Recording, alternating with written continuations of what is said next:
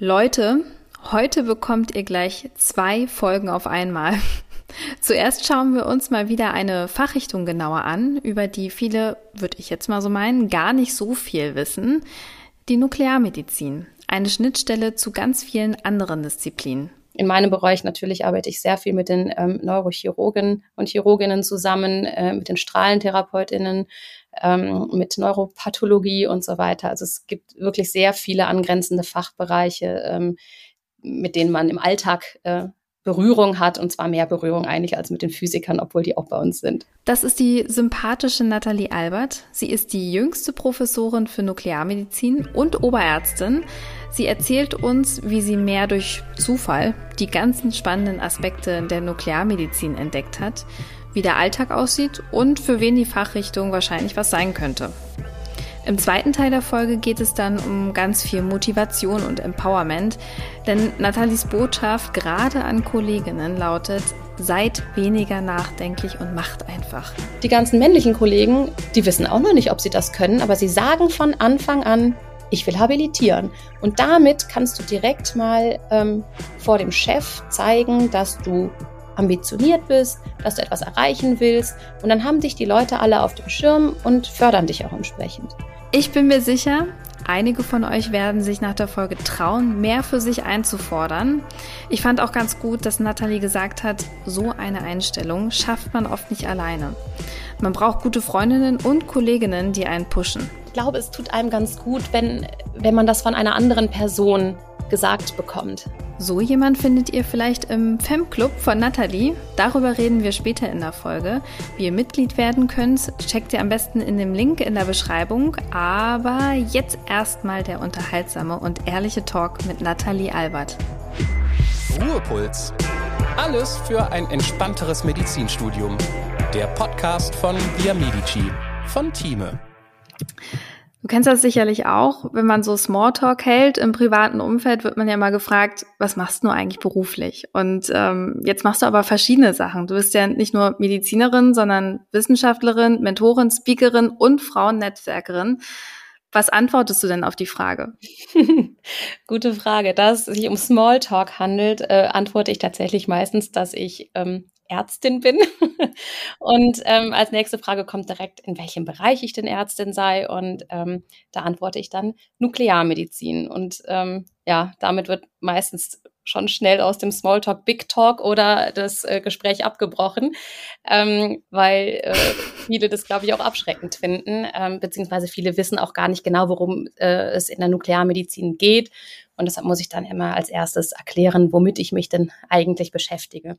Aber du hast völlig recht. Ähm, die richtige Antwort wäre eigentlich tatsächlich, dass ich nicht nur ähm, Ärztin für Nuklearmedizin bin, sondern eben auch ähm, Hochschulprofessorin, also Universitätsprofessorin an der LMU München ähm, für den Fachbereich Nuklearmedizin mit Schwerpunkt ähm, Neuroonkologie. Also ich beschäftige mich mit Hirntumoren. Äh, dementsprechend bin ich auch ähm, Wissenschaftlerin, Forscherin, ähm, vor allem klinische Forscherin ähm, und gleichzeitig natürlich auch Hochschullehrerin. Also ich studiere, äh, ich studiere, sage ich schon, ich unterrichte auch. Hoffentlich nicht mehr. nicht Obwohl, mehr. manche machen ja so ein MBA, ne? Also. Ganz viele sogar. Habe ich heute Morgen noch drüber gesprochen. Ähm, es machen inzwischen sehr viele ein MBA, aber ich habe gesagt, irgendwann muss es auch mal gut sein mit der, mit der Ausbildung. Ich lerne auch so immer noch extrem viel dazu und ähm, äh, genau, aber konzentriere mich jetzt wirklich auf meinen Fachbereich und auch meinen Forschungsbereich, ähm, um da dann die großen Dinge bewegen zu können. Und du hast es ja schon angesprochen, also bist ja unter anderem Oberärztin in der Nuklearmedizin und wenn man ehrlich ist, Nuklearmedizin wird jetzt im Studium nicht so intensiv behandelt, kenne ich zumindest aus meinem Studium ja. nur als ein Tagespraktikum. Äh, ist denn die Nuklearmedizin so physiklastig, wie man sich das denkt?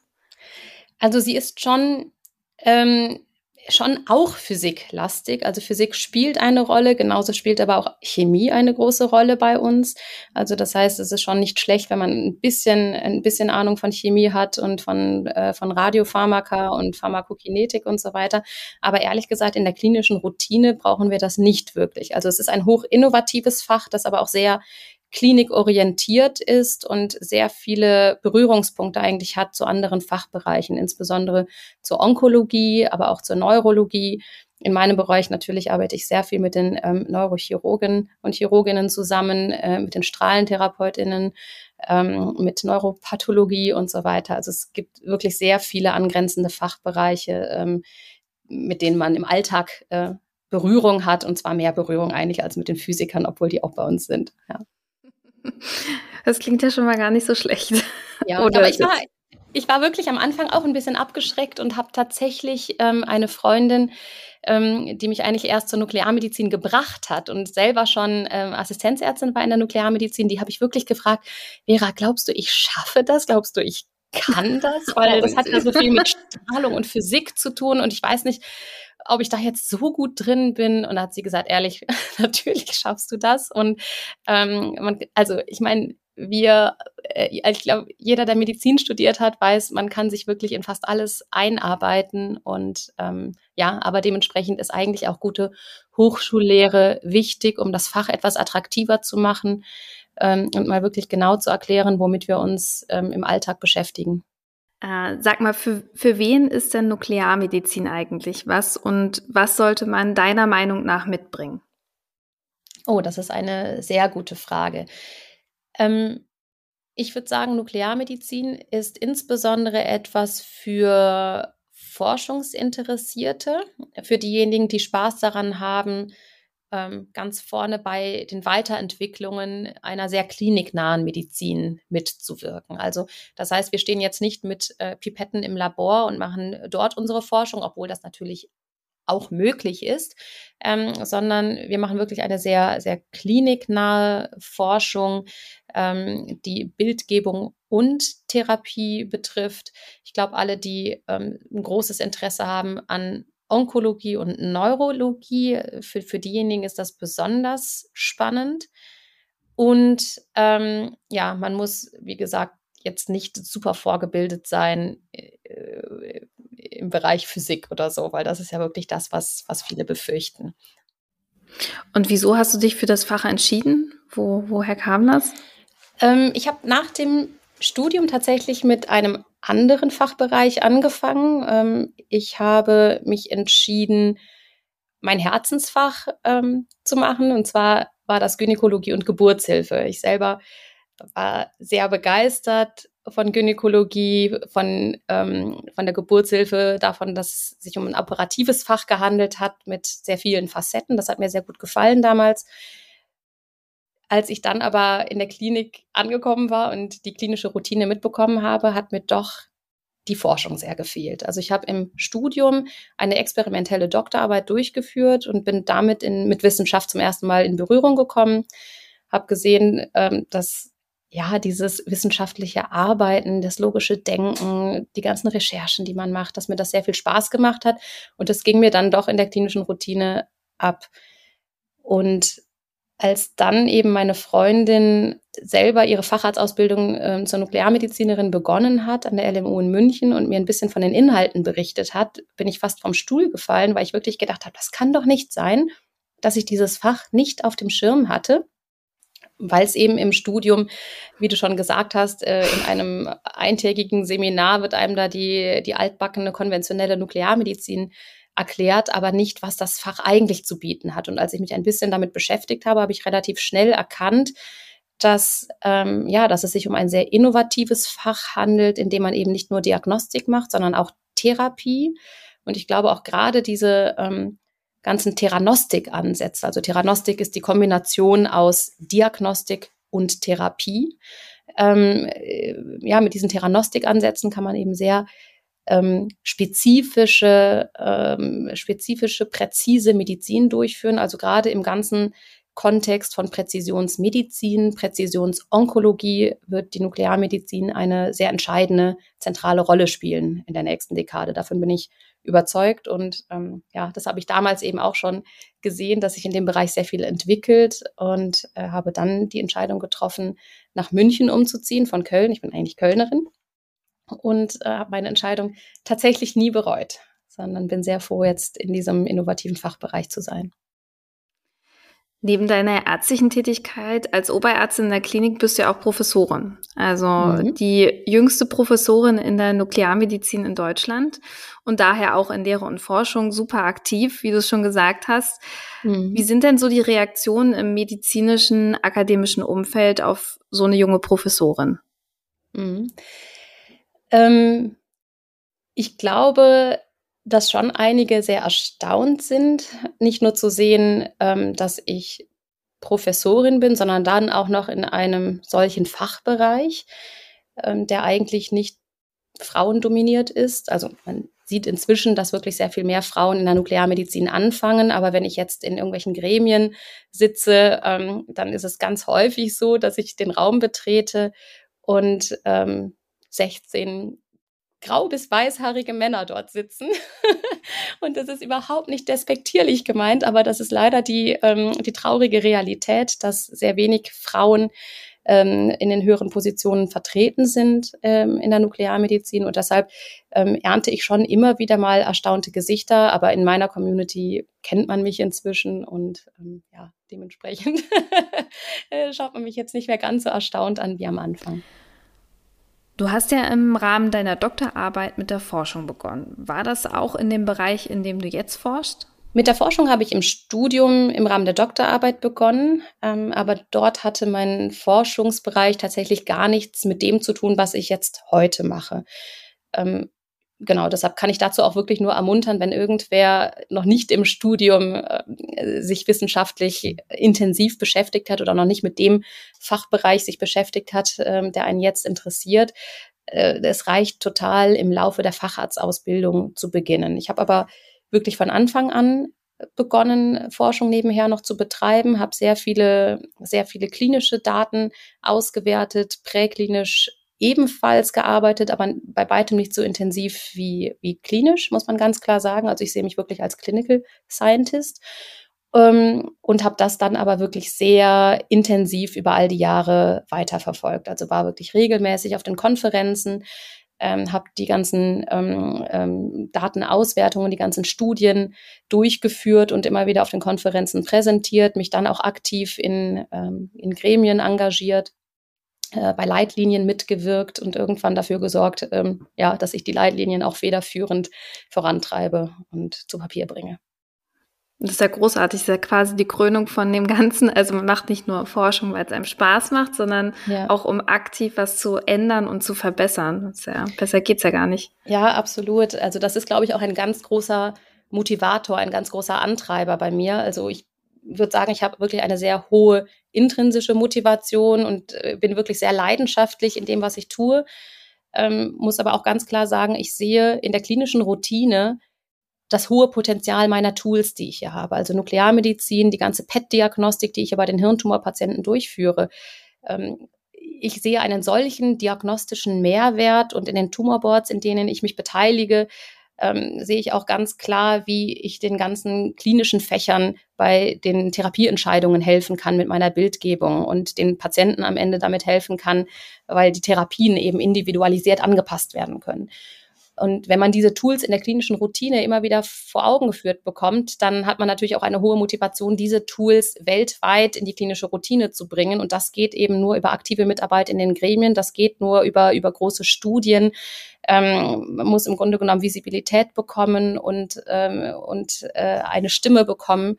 Ähm, aber diese großen Projekte voranzubringen, das, ähm, ja, das motiviert unheimlich und es ist einfach schön, wenn man sieht, dass, äh, ja, dass die Patientenversorgung insgesamt dadurch verbessert werden kann und wirklich beim, äh, beim einzelnen Patienten, bei der einzelnen Patientin etwas ankommt. Und seit wann wusstest du, dass du habilitieren möchtest? Das ist eine sehr gute, sehr gute Frage.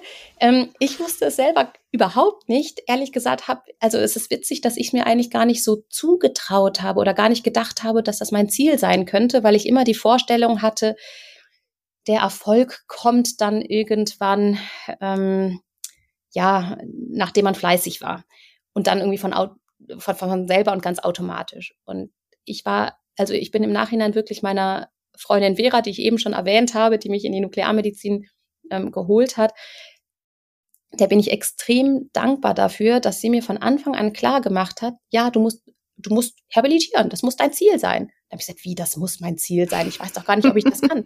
doch, klar, hat sie gesagt, natürlich kannst du das. Und ganz ehrlich, ähm, die ganzen männlichen Kollegen, die wissen auch noch nicht, ob sie das können, aber sie sagen von Anfang an, ich will habilitieren. Und damit kannst du direkt mal ähm, vor dem Chef zeigen, dass du ambitioniert bist, dass du etwas erreichen willst. Und dann haben dich die Leute alle auf dem Schirm und fördern dich auch entsprechend.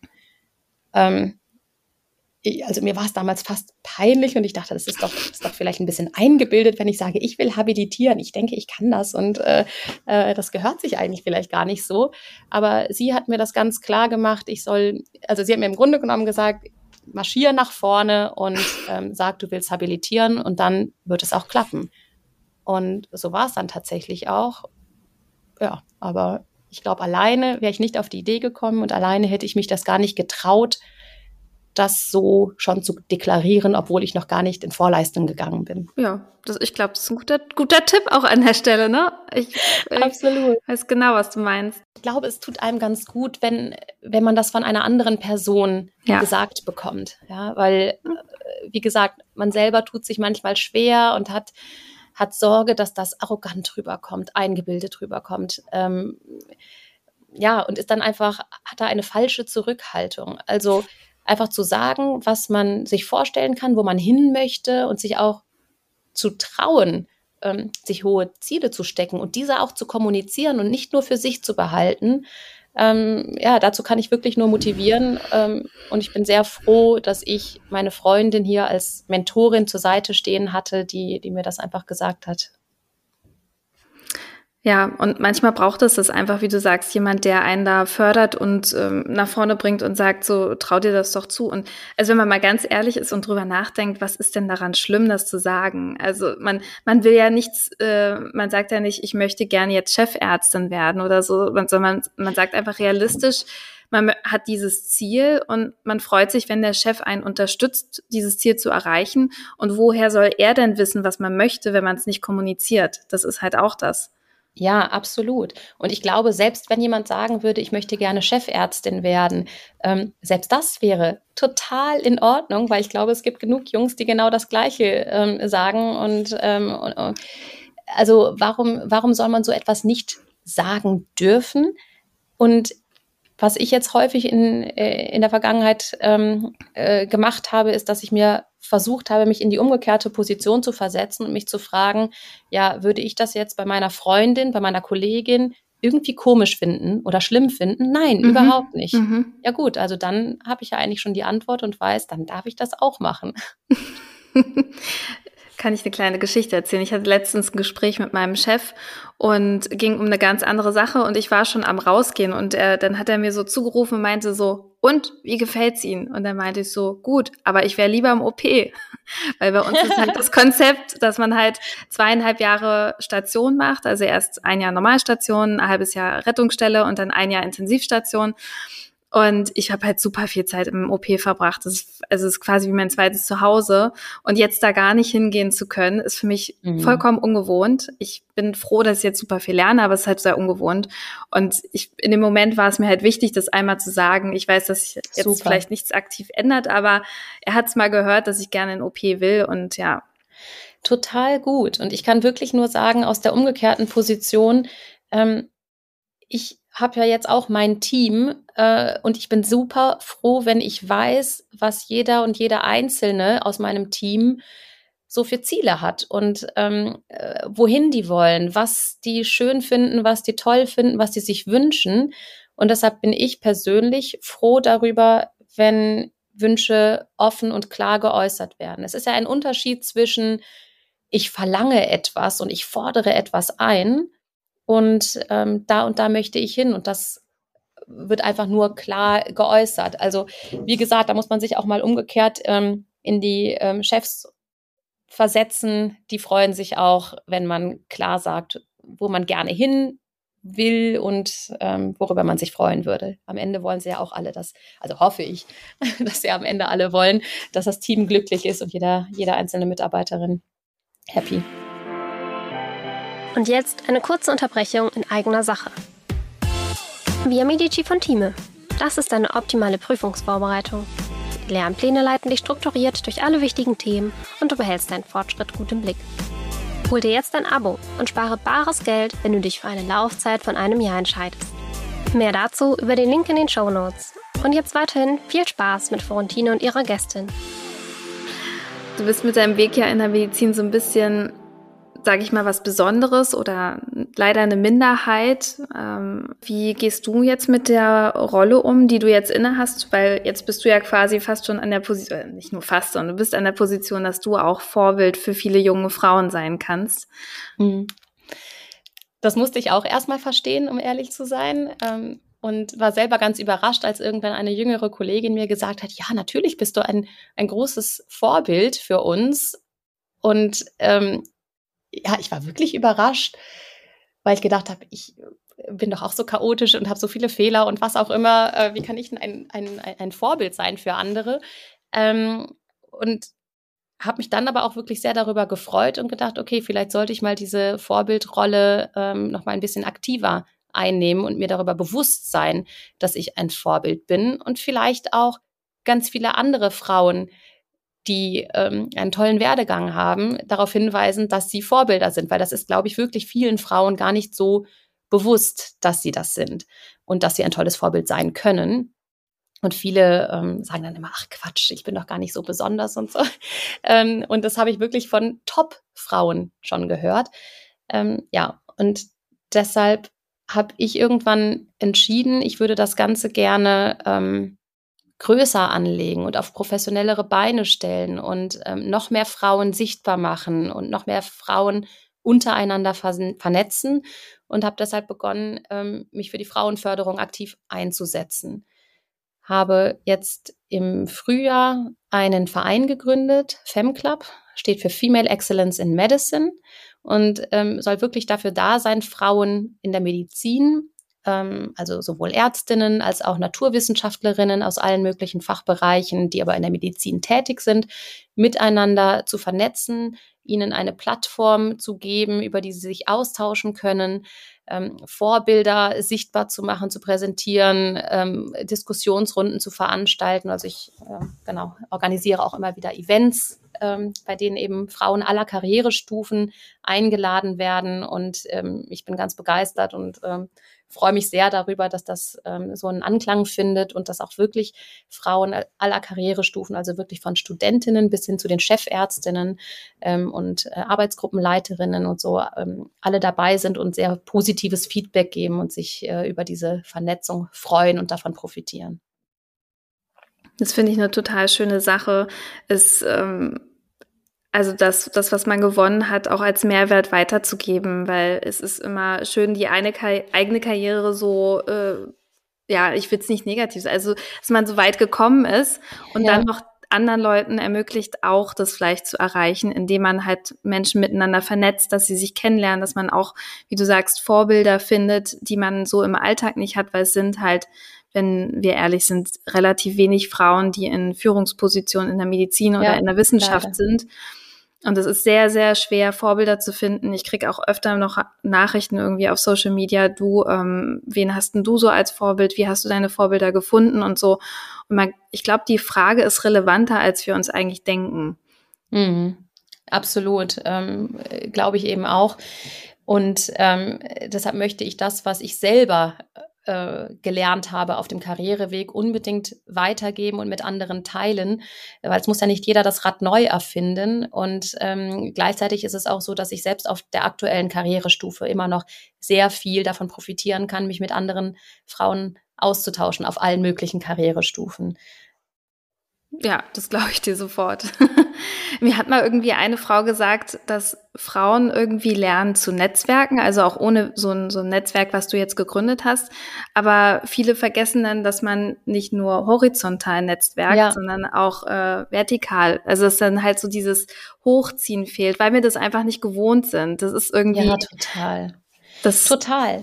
Und dieses Hochziehen, das ist extrem wichtig. Also wenn man irgendwen hat, der ähm, der oder die, und das ist wirklich auch egal, ähm, ob man äh, weibliche, männliche ähm, äh, Mentorinnen oder Mentoren hat. Also eigentlich sollte das Geschlecht total egal sein, aber es ist extrem viel wert, wenn man jemanden hat, ähm, ja, äh, der die Erfahrung nochmal austauschen kann mit einem, der einen mit hochzieht, mit in Forschungsprojekte reinholt, zeigt, wie man an ein bestimmtes Ziel gelangt. Also das ist ein, das ist von unschätzbarem Wert und am Ende ist das halt nicht nur von unschätzbarem Wert für die einzelne individuelle Karriere, sondern für uns insgesamt als Gesellschaft. Weil wenn wir das Maximum aus all unseren Leuten holen, ja, das ist doch das Beste, was wir, was wir uns eigentlich wünschen können.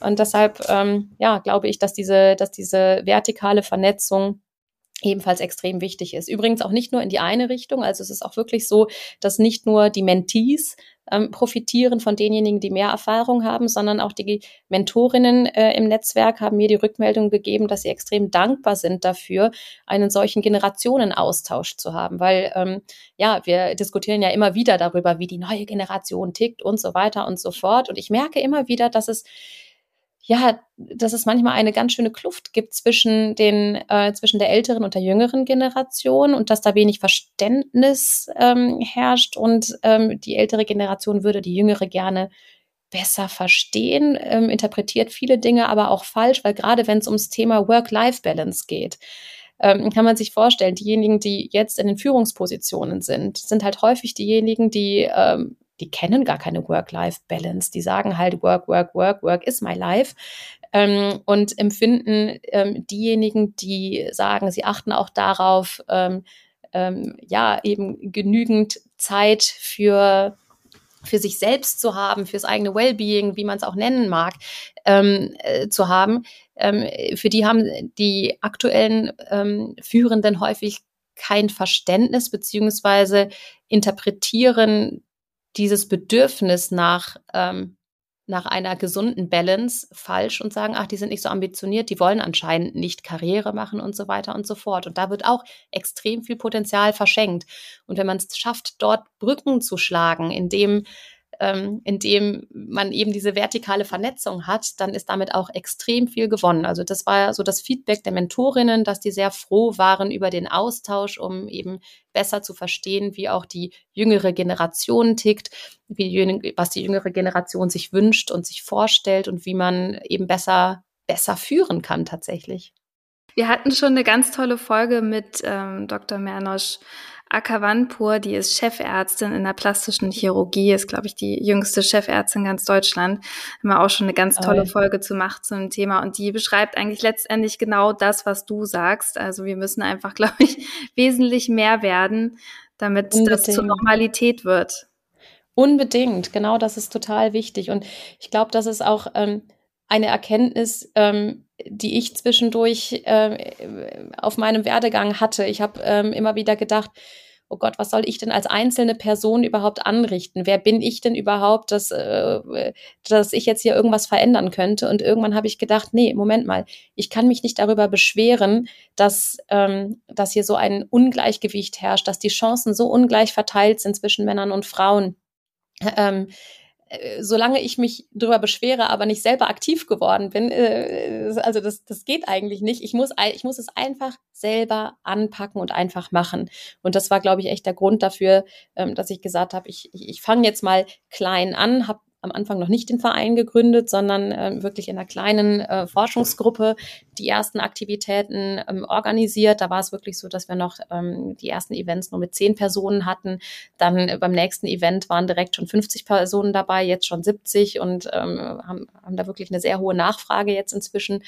Ähm, aber das ist wirklich etwas, äh, wo wir alle gemeinsam anpacken müssen und sehr viel mehr Stimme und sehr viel mehr Kraft haben, ähm, als wir meinen. Wir müssen uns halt zusammentun und deshalb hoffe ich auch wirklich, ihr könnt euch alle anmelden beim Camp. Das war meine nächste Frage. Wer, wer, kann sich, wer kann sich alles anmelden? Alle, nein, nicht alle.